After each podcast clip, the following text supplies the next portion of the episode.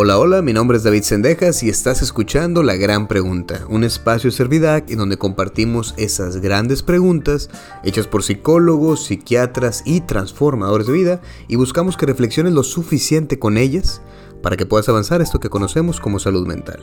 Y el día de hoy quiero compartirte una pregunta que creo que no solo es importante, sino a final de cuentas también es muy pertinente para la vida en pareja, para la vida en familia, para la vida laboral, para la vida escolar, para, para casi todo. Todo, todo, todo te puede ayudar esto. Y la gran pregunta en la que quiero que reflexionemos un poco el día de hoy es cómo puedo dejar de enojarme tanto. ¿Cómo puedo hacerle para que este fuego que está dentro de mí no esté siempre o no esté atravesándoseme en todo momento y haga que me enoje mucho? Fíjate, una de las razones por las que muchas personas vienen a terapia, pues a veces es por temas que tienen con parejas y, esa es como que la demanda, es el, el motivo de consulta, es el llegar y decir, no, pues vengo aquí porque me peleo mucho con mi pareja. Y detrás de eso siempre hay un enojo. Un enojo es una cosa tan común, pero tan común que a veces lo hacemos menos cuando pueden ser muchas cosas las que nos tengan enojados el día de hoy. Eh, enojarse, pues es una emoción, la emoción nunca va a ser malo, las emociones tienen que experimentarse, tienen que vivirse, o sea, uno no puede estarse guardando las emociones. Imagínate, si tú dejas guardado la ropa de invierno, un año, y al año dices tú, ah, chis, ¿por qué huele como, como viejo? Pues bueno, imagínate qué pasa con las emociones, o sea, qué pasa con, con ese coraje, con esa envidia, con esa gran ira que puedes tener, bueno, pues también te hace cosas, si te las guardas y se quedan ahí dentro de ti, claro que te terminan haciendo algo. Entonces aquí vamos a tratar de entender un poquito cómo funciona esto del enojo y pues también vamos a tratar de entender un poquito qué podemos hacer para dejar ese enojo. Y no digo dejarlo como de dejar de sentirlo, sino para que deje de ser algo que te perjudique tanto en tu día a día. Entonces vamos a intentar masticarlo y vamos a intentar como que entenderlo aunque sea poco a poquito. Primero tenemos que preguntarnos por qué la, la respuesta más normal que yo tengo ante una situación difícil es enojarme. O sea, ¿por qué si algo no me gusta, por qué reacciono con enojo? Hay quienes pudieran reaccionar asustándose, hay quien se pudiera sentir, ese es otro tema, el que se siente por todo, hay quien pudiera distanciarse, callarse, llorar. Entonces, en este tema hay que preguntarse por qué de todos los caminos diferentes o de todas las emociones a las que uno puede acudir en una situación que no nos parezca, ¿por qué enojarse es tan fácil para mí? Y cuando hablas esto en terapia, casi siempre la gente pues da muchas respuestas, que cada respuesta es diferente para cada persona, pero casi siempre terminan llegando a conclusiones que tienen que ver con su infancia. Si bien es cierto que infancia no es destino, eso quiere decir que no lo que te ocurre en la infancia va a determinar por completo tu vida, la realidad es que sí aprendemos muchas cosas en nuestra infancia. Y cuando uno dice, oye, pero ¿por qué te enojas tanto? Pues puede decir uno, pues es que así era mi mamá, o es que así era mi papá, por todo se enojaba. Si no le gustaba la comida, se enojaba. Si llegábamos tarde, se enojaba. Y, y entonces tu respuesta te llevaría a decir, bueno, lo que pasa es que yo me enojo, se me hace tan fácil enojarme, porque eso aprendí en mi historia. Bueno, entonces eso de ser tan enojón, para empezar, parece que no es tuyo. Eso de ser alguien que se enoja y estalla y lucha, pues para empezar creo que tiene que ver con algo, algo de familia, algo generacional. Y esas clases de, de enseñanzas que nos dan nuestros padres son las más difíciles de dejar, porque no es solo que yo pueda avanzar, sino también tiene que ver que vaya a dejar atrás mi historia, la historia de mis padres. Y uno diría, no, pues es que es bien fácil dejar la historia de tus padres. Si te encargo que escuches o leas este 100 años de soledad de García Márquez para que veas lo difícil que es dejar de estar cargando con la historia de los padres. Entonces vamos a imaginar que es eso, que tu tema tiene que ver que tú aprendiste a reaccionar de manera emocionalmente enojado por tus padres. Entonces tú pudieras hacer el ejercicio, que es muy sano, de preguntarte, pues, ¿qué les pasó a mis papás? ¿Por qué eran tan enojones? Y ahí puedes escuchar de parte de ellos, o, el cuento, la historia que te dicen, que vivieron con muchas carencias, que muchas cosas no tuvieron, que sus papás, es decir, tus abuelos, eran muy enojones, y, así uno puede estar repartiendo culpa para arriba, la generación de arriba y la generación de arriba. Y creo que entender eso te ayuda a comprender tu historia, pero no creo que por ahí vaya el asunto. Más bien es como si fuera una, una cadena. Ese, ese, ejemplo es muy bello. Como si fuera una cadena que van uniéndose eslabón por eslabón. Y entonces tú dices, no hombre, si la cadena lleva muchos eslabones, pues lo más fácil para mí es ser igual a la cadena, ser un eslabón más. Pues no, lo difícil es soltarte, es decir, romper ese ciclo de padres enojados que enseñan enojo a sus hijos. Entonces no creo que por, por ese lado puedas darle. Vamos a irnos por otro lado. Uno puede también de repente decir, ¿sabes qué, David? Yo soy muy enojón, pero tiene mucho que ver la vida que tengo. Mucha gente te dice, es que yo no tengo paciencia y por eso me enojo mucho. Esa es una cosa que, tienen tanto, que es una barajita tan útil como la, la de la historia familiar, que esta segunda barajita es la de eh, lo que pasa, David, es que yo no tengo nada de paciencia, soy bien impaciente. Estoy muy acostumbrado en el trabajo a mandar un correo y yo necesito que me lo contesten ya. O mandarle un mensaje a alguien y yo necesito que me lo contesten ya. Y si no pueden contestármelo o si no pueden tomar o hacer cosas que tienen que hacer, me enojo, me enojo mucho. Entonces culpan a que la gente es lenta o a que la gente tarda mucho en hacer cosas y dicen, esa es la razón por la que soy tan enojón. Es que la gente es muy lenta o es que no tengo paciencia. Bueno, es que esa barajita tampoco aplica. ¿Por qué? Porque la razón por la que las personas empezamos a dejar de tener paciencia es porque tanto tú, yo y muchas personas no la hemos cultivado. No la hemos cultivado y es una cosa tan increíble que no sabemos ser pacientes. Y la realidad es que no sabemos ser pacientes porque desde hace mucho tiempo las cosas que vivimos, la forma en cómo vivimos, nos incita o nos obliga a que todo sea ya en este momento. Antes para poder ver una película tenías que, bueno, de niño uno más, más grande tenía que convencer a sus papás o ir a Blockbuster, ir, elegir la película, tomarla y la rentabas por uno, dos, tres días y era la película que te llevabas. Ahora tú abres las aplicaciones que tienes en tu televisión, ya sea Netflix, Prime, Star Plus, lo, lo que sea, y tienes una infinita cantidad de películas y la que quieras la puedes ver. Terminas sin saber elegir, pero eso ya es un tema diferente que tiene que ver con el exceso de, de, información que tenemos. Pero ahora todo es más rápido. Ahora, en estos momentos, si yo quiero hablar con mi esposa, estoy a un mensaje de distancia. Y antes tenías que marcar y a ver si te escuchaban o te, o te contestaban. Es decir, esta parte de que nosotros no somos pacientes tiene que ver con la sociedad en general, con toda nuestra generación, la de nosotros y las que vienen. ¿Por qué? Porque no hay cosas en tu día a día que te ayuden a cultivar paciencia. Antes era muy fácil aprender a cultivar paciencia, es decir, a uno de los, de los pilares que decía un, texto que yo leí hace poco, que decía los pilares de la salud mental, uno de ellos es el aburrimiento. Decía, para poder tener salud mental tienes que aprender a estar aburrido. Independientemente de, de dónde salga, de dónde he sacado esa idea, sí me hace preguntarme, pues, ¿quién, ¿quién tiene oportunidad de estar aburrido ahorita?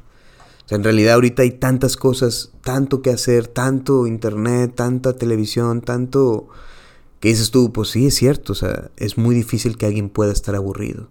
Y la verdad es que el aburrimiento, cerebralmente, el, el aburrimiento funciona en el mismo lugar en el que se vaya cultivando la paciencia. Entonces sí, ¿qué haces? ¿Cómo le haces para ser paciente? ¿Quieres comprarte algo? Puedes juntar dinero o sacar una tarjeta de crédito y pagarlo. Es decir, hay muchas cosas que no te permiten ser pacientes. Pero de ser así, todo el mundo sería enojón. Y no, hay personas que no son enojonas y aún así no son pacientes. Entonces, la barajita de echar la culpa a los padres, no creo que sea la respuesta. La barajita de estar diciendo, bueno, el tema tiene que ver, evidentemente, con la sociedad, puede ser, pero no creo que sea cierto. Eh, así que vámonos a la tercera cosa que pudiera ser por lo que alguien es tan enojón. Y tal vez tiene que ver con una cosa que se llama control de impulsos. Control de impulsos es una de las cualidades que nosotros vamos desarrollando conforme vamos creciendo. eh, uno dice es que yo no sé controlarme, yo no sé cómo controlarme. Y esa es una gran mentira, porque no es cierto. Claro que todos, de alguna manera, sabemos cómo controlarnos, nada más que no valoramos eso. Eh, hace unos años, hace unos varios, muchos años, yo era parte de un grupo de terapeutas aquí en Nuevo León que atendían casos de hombres que ejercían violencia en contra de las mujeres.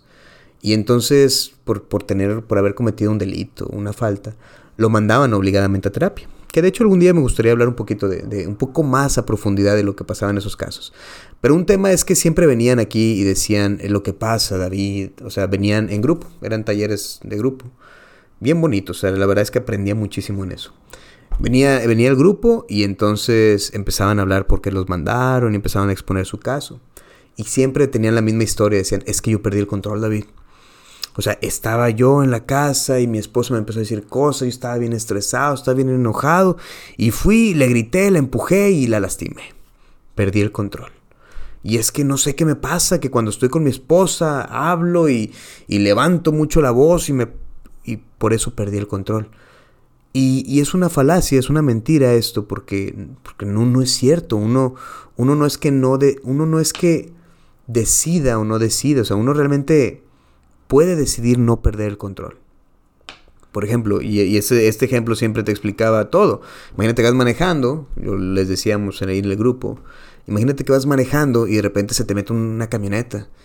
Y entonces tú vienes bien estresado, el carro está fallando, tienes problemas económicos, vas a llegar a la casa y te van a regañar por llegar tarde, estás bien frustrado y de repente la camioneta se te cierra y se baja un hombre como de 1,90 con un arma y te apunta, ¿a poco tú vas a perder el control con él?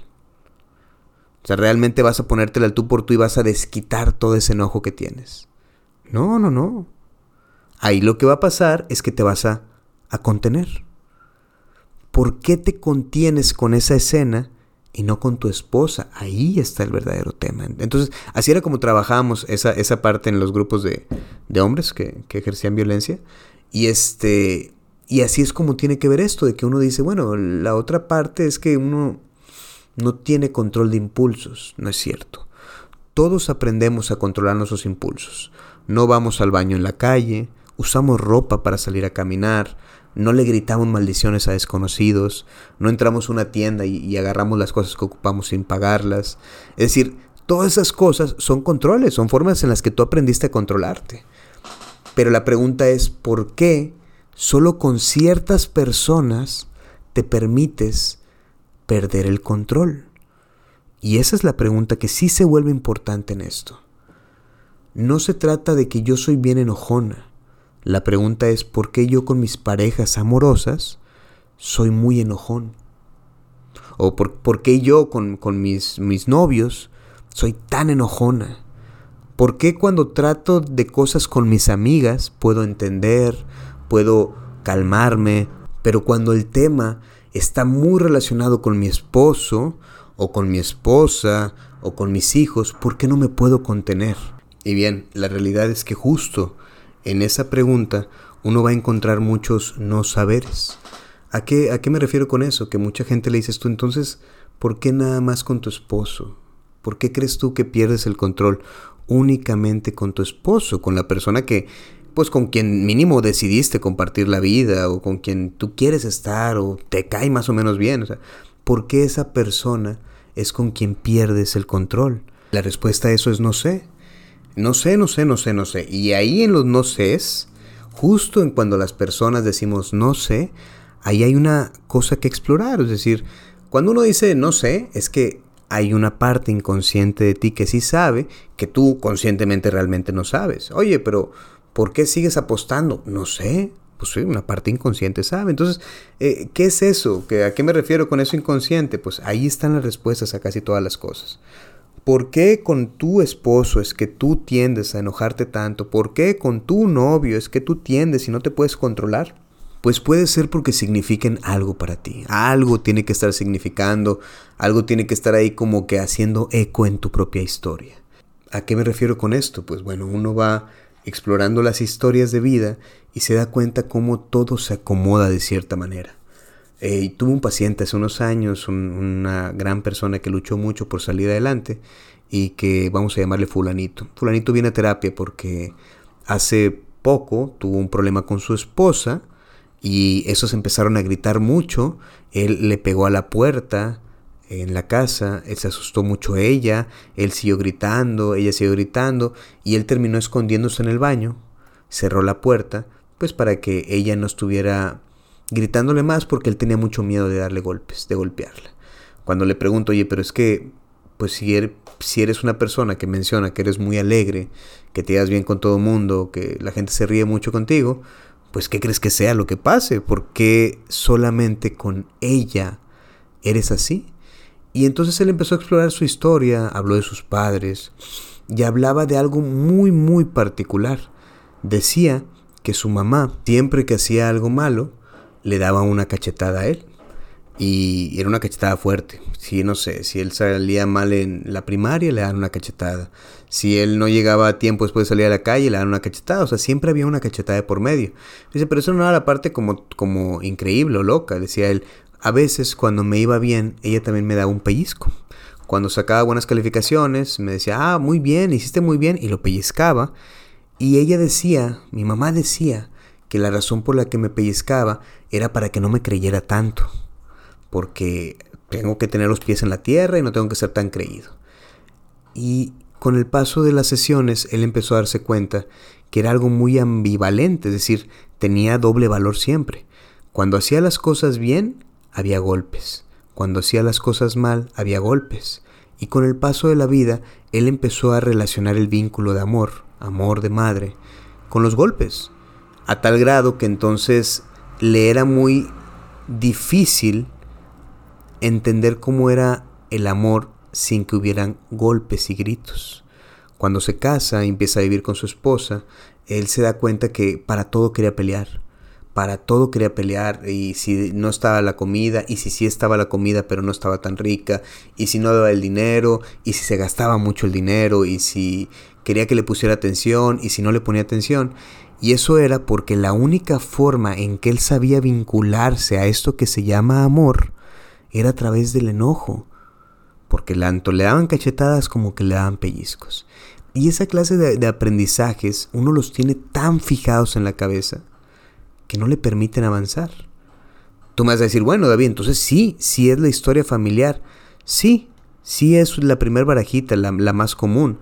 Pero después de eso, o sea, de esa historia que yo tuve en mi familia, también hay muchas decisiones que yo tomo que me hacen aferrarme, él creció, tuvo una novia, habían celos, hubo peleas, él siguió creciendo y entonces ya llega un momento donde hay como no tanto que esté cargando con la historia, sino que él ya se compró la historia.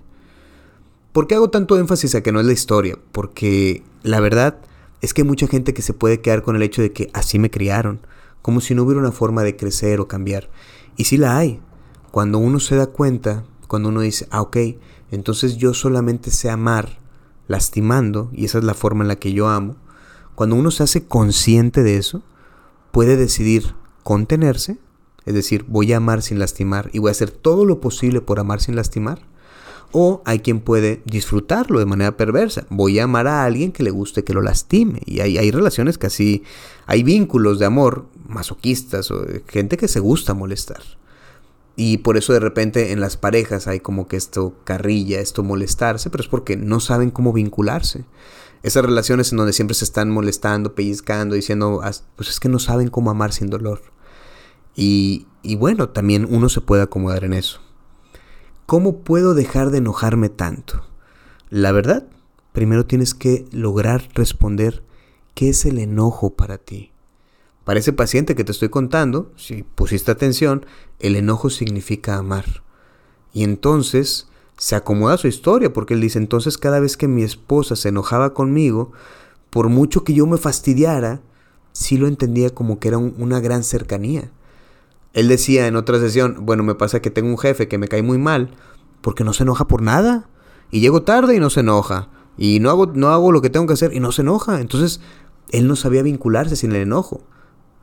Y bueno, eso tiene que ver con su historia. Él buscó la manera, él sí logró la forma de contenerse. Para él era le quedó muy claro que no quería lastimar, que quería amar sin lastimar, y poco a poco fue pues dándole un significado diferente a su vida. Y si se enojaba, le decía, estoy enojado, pero en lugar de lastimarte, nos vamos a ir de aquí. Y se salían de la casa, es decir, cada uno busca la forma, si, si tu intención es contenerte. ¿Cómo es tuyo? ¿Cómo, ¿Cuál es la relación que tienes con el enojo? Si tú logras entender eso, es muy probable que logres entender cosas que pasan dentro de ti. Sí, sí hay forma de calmarse, y la mejor forma de dejar de enojarse es enamorarse de uno mismo. Y hay un bonito acto de amor en el que uno va, se sienta, se escucha y de esa manera se conoce. Porque la verdad es que si tú no te conoces es muy difícil que alguien venga a conocerte. Date la oportunidad de escucharte. También quiero decirte que este, el día de hoy, el día que sale este podcast, vamos a estar teniendo lo que es el taller de interpretarte.